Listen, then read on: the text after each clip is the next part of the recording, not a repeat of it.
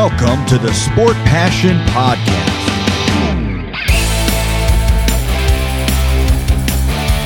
And here is your host, Lars Marendorf.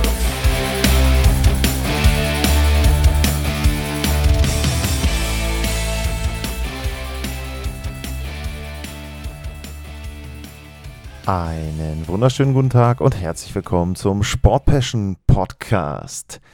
Wir sind in Los Angeles angelangt bei den Los Angeles Kings und damit werden die letzten vier Teams eingeläutet. Wir sind schon in der zweiten Hälfte der Pacific Division und ich muss ganz ehrlich sagen, die Zeit ging richtig, richtig schnell rum für mich, obwohl das viel Arbeit ist und dann auch immer etwas Vorbereitung kostet, ist es trotzdem so, dass dann am Ende diese Tage und die Aufnahmen sehr, sehr schnell rumgehen. Ich hoffe, euch gefallen die Sendungen und ich hoffe, ihr habt da auch ein bisschen Nutzen draus, wenn ihr euch in irgendeiner Form auf die Saison einstimmen und vorbereiten wollt. Wenn ihr den Podcast unterstützen wollt, dann könnt ihr das auf drei Wege machen. Äh, zum einen geht das über steadyhq.com slash sportpassion. Da könnt ihr ein Abo abschließen, monatlich oder jährlich steadyhq.com slash sportpassion oder aber über paypal.me slash sportpassion.de paypal.me slash sportpassion.de und dazu ist noch der einfachste Weg. Ihr abonniert den Podcast, ihr bewertet ihn und ihr sagt weiter, dass euch der Podcast gefällt. Das hilft mir am meisten. Die Downloads, dass ich in die Algorithmen mit reinkomme, das würde mir persönlich sehr, sehr helfen. Und damit gucken wir auf die Arena der Los Angeles Kings und das ist die Crypto.com Arena, ehemals das Staples Center. 18.230 Fans finden dort Platz, 1999 eröffnet. Und die Halle hat jede Menge Triumphe gesehen. Fünf Lakers-Titel, wenn ich mich nicht irre. Dazu noch ein NBA-Final zweimal den Stanley Cup 2012 und 2014 für die Los Angeles Kings. Also jede Menge Historie dort in der Halle. Die liegt am Rande von Downtown Los Angeles, finde ich persönlich aber vergleichsweise gut erreichbar. Da ist auch zum Beispiel eine U-Bahn, Schrägstich Stadtbahnstation in der Nähe. Die U-Bahn in Los Angeles fährt teilweise hoch und dann eben auch wieder, wie der Name sagt, als klassische U-Bahn.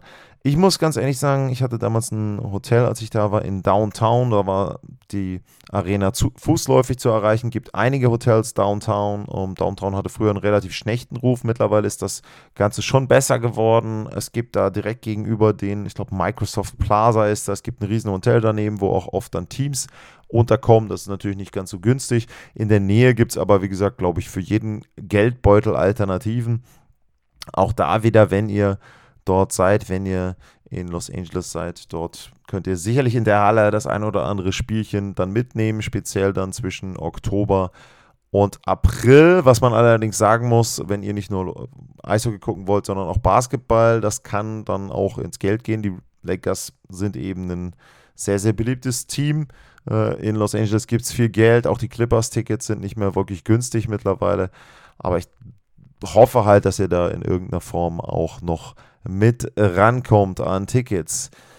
Ja, was gibt's äh, zu sagen bei den Rivalitäten für die Los Angeles Kings? Da sind sicherlich erstmal die Anaheim Ducks zu nennen. Als Lokalrivale liegt das natürlich an, an der Stelle dann sehr, sehr nah, obwohl es nur 2014 eine Serie zwischen den beiden Teams gab, immerhin damals über sieben Partien, ansonsten keinen direkten Vergleich, aber natürlich immer über die Division und eben einfach auch über die Nähe dort die Rivalität mit den Anaheim Ducks.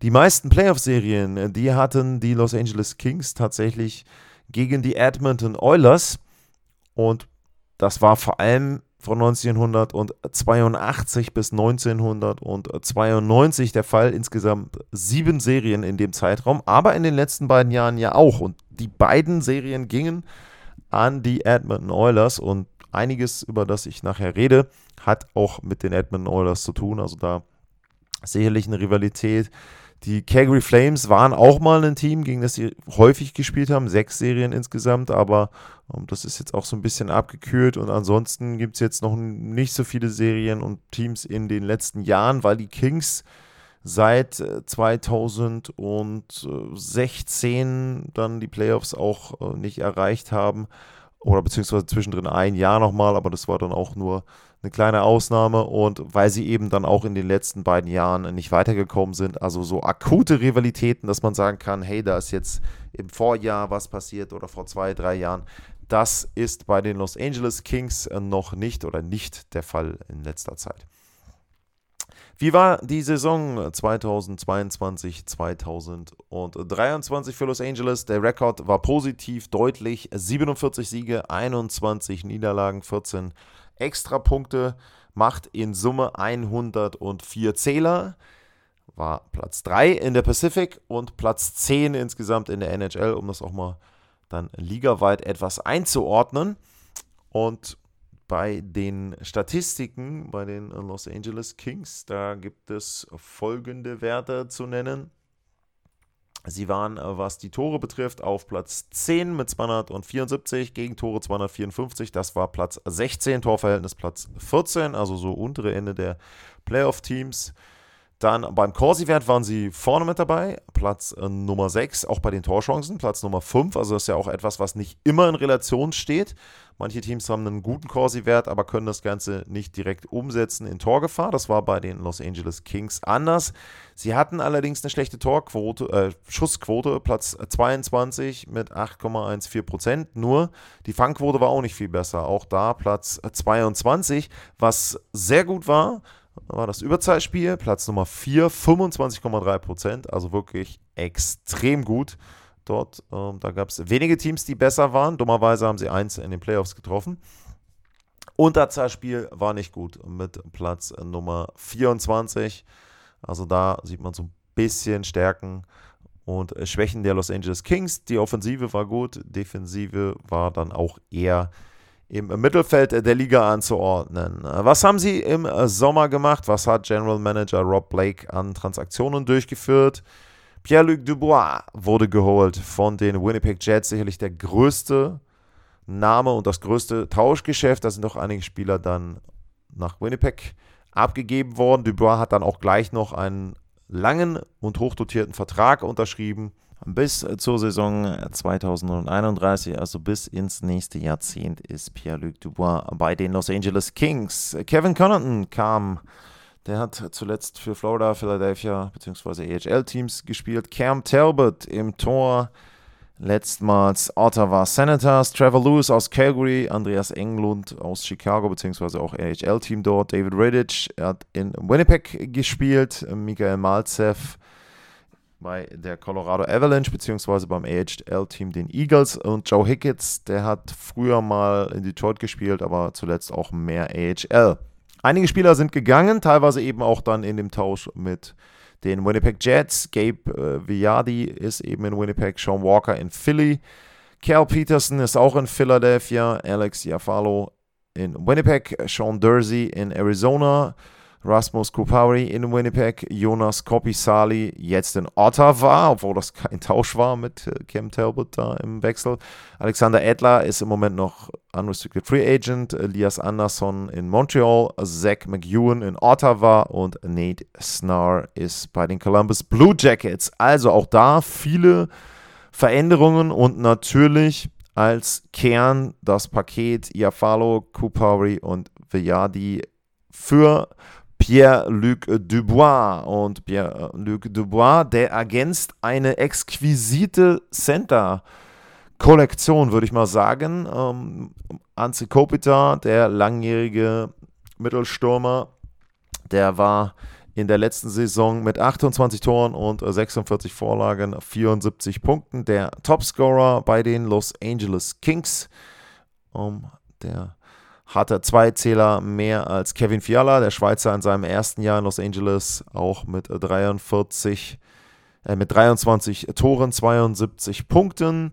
Ähm, wenn wir insgesamt schauen, dann auf die Center-Position auch Kopitar dann als einer der Center, Pierre-Luc Dubois der zweite und Philip Deneau als dritter. Und da ist natürlich zu sagen, dass Kopitar und Deneau auch zwei sehr gute defensive Center sind. Bei Pierre-Luc Dubois muss man sagen, so langsam muss er beweisen, was er denn ist, ob er wirklich ein guter, sehr guter NHL-Spieler ist. Er hat in Columbus ja, würde ich mal sagen, dann am Ende schon enttäuscht und ist da eben nicht im Guten gegangen. In Winnipeg war es jetzt auch nicht unbedingt so, dass man ihm, glaube ich, da so viele Tränen hinterher weint.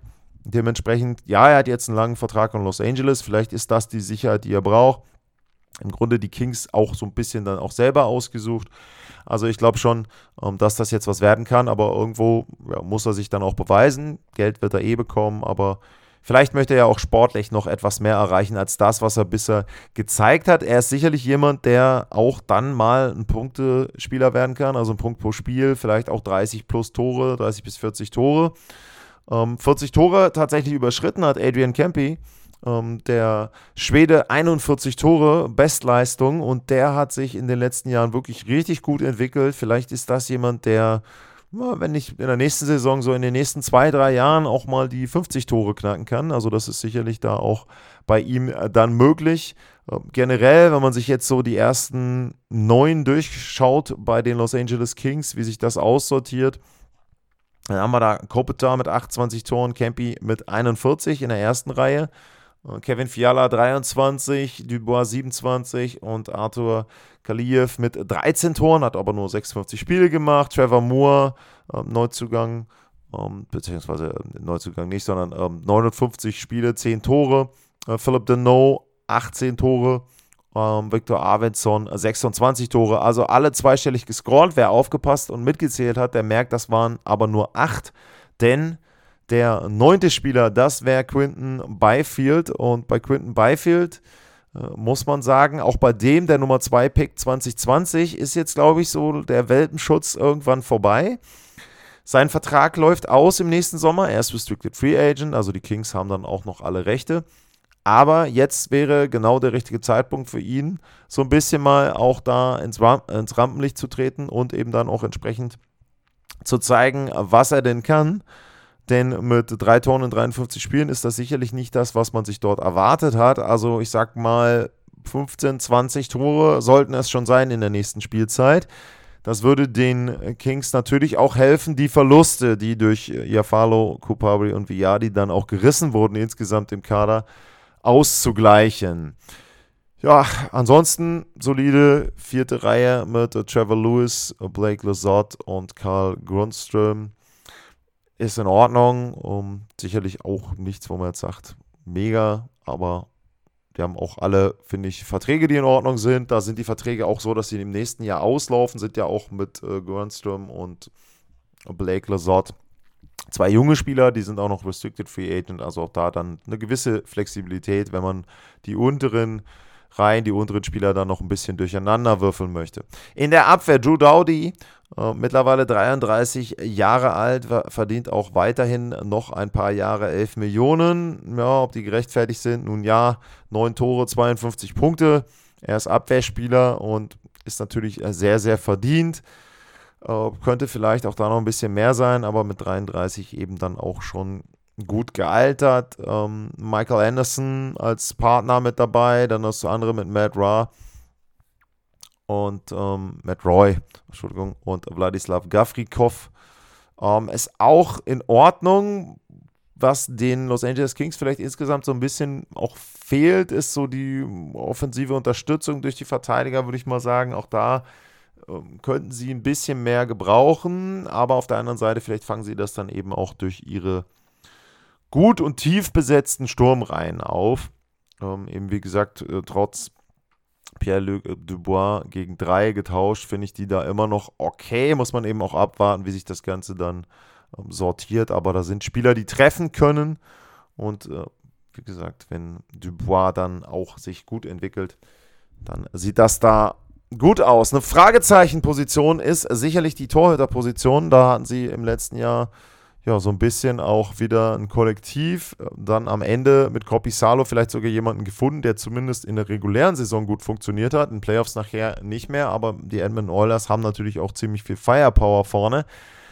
Uh, Cam Talbot als Alternative zu holen, nun ja, der ist 36. Hm, der war auch nicht so besonders gut. Fangquote unter 90%, Gegentorschnitt Richtung 3. Ja, er ist günstig, eine Million, aber das war es dann fast auch schon. Phoenix Copley ist auch nicht so viel besser gewesen. Er ist jetzt auch über 30, 31. Also, das ist sicherlich ein Punkt, wo den Los Angeles Kings im Moment so ein bisschen da auch, ja, ein bisschen Nachwuchs fehlt. Äh, David Riddich ähm, ist noch mit dabei, auch der ist älter. Also da wäre es schon gut, wenn jetzt irgendwann einer von den Jungen vielleicht mal nachrücken würde. Ähm, bin ich mir aber nicht sicher, ob das jetzt in der nächsten Spielzeit schon der Fall sein kann. Ja, was gibt es sonst noch zu sagen? Cam Talbot allerdings hat eine äh, Familiarität mit ähm, dem Chefcoach äh, mit äh, McLellan und da ist es schon so, äh, die beiden haben mal in Edmonton zusammengearbeitet, also vielleicht hilft das dann auch wieder, um da ihn nochmal so ein bisschen in den zweiten, dritten Frühling zu bringen. Ähm, Alex Turkett ist sicherlich noch ein interessanter Spieler, den man beobachten sollte, war in der letzten Spielzeit ein Rookie. Ähm, hat sich dann nicht so durchsetzen können, aber in der AHL schon ganz gut gepunktet und war dann ein bisschen verletzt. Also das wäre jemand, der vielleicht in der nächsten Spielzeit mit reinkriegt. Ähm, Brent Clark ähm, könnte jemand sein, auch als junger Spieler, der dann in der nächsten Saison äh, bei den Kings mit angreift und mit seinen 20 Jahren da vielleicht auch mehr Spielzeit bekommt. Hat äh, neun Partien gemacht letzte Saison. Ja, und das sind so die jungen Spieler, auf die ihr vielleicht dann schauen solltet, wenn ihr Spiele der Los Angeles Kings dort beobachtet. Was ist möglich für die Mannschaft aus Los Angeles? Ist für mich schwierig einzuschätzen. Vorne, wer die Vorschau-Sendung gehört hat, bei Vegas habe ich schon gesagt, die sehe ich vorne mit dabei. Edmonton, vielleicht der Top-Favorit auf die Division. Die Calgary Flames sind eine ziemliche Unbekannte. Die hatten letzte Saison ich will nicht sagen Pech, aber die haben Spiele, die sie vielleicht hätten gewinnen müssen, nicht gewonnen. Allerdings auch viele Fragezeichen, was Verträge und so betrifft. Also auch da einiges, was noch ein bisschen offen ist. Seattle ist meiner Meinung nach ein Stück weit wieder schlechter geworden. Und in den Bereich Calgary, Seattle sortieren sich die Los Angeles Kings ein.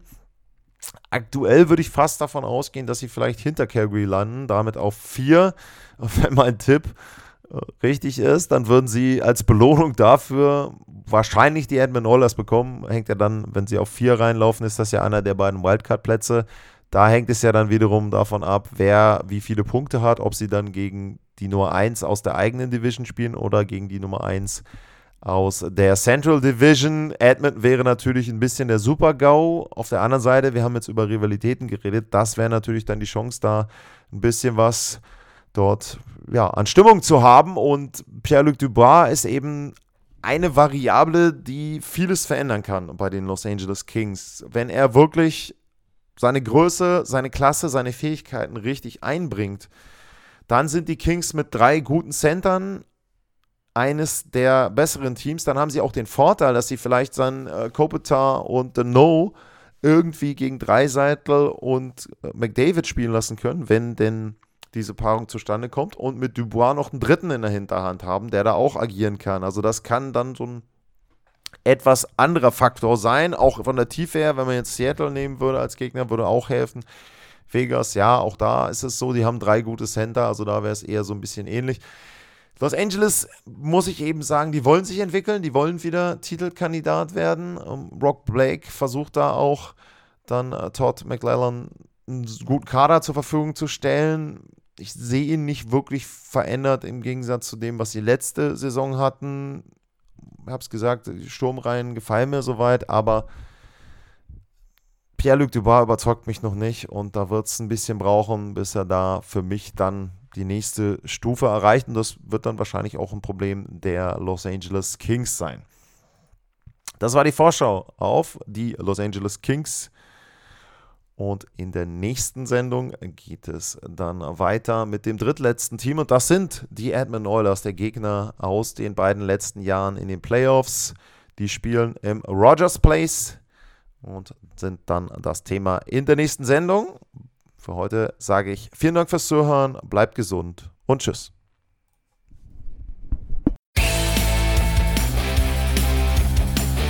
Sportliche Grüße. Das war's, euer Lars.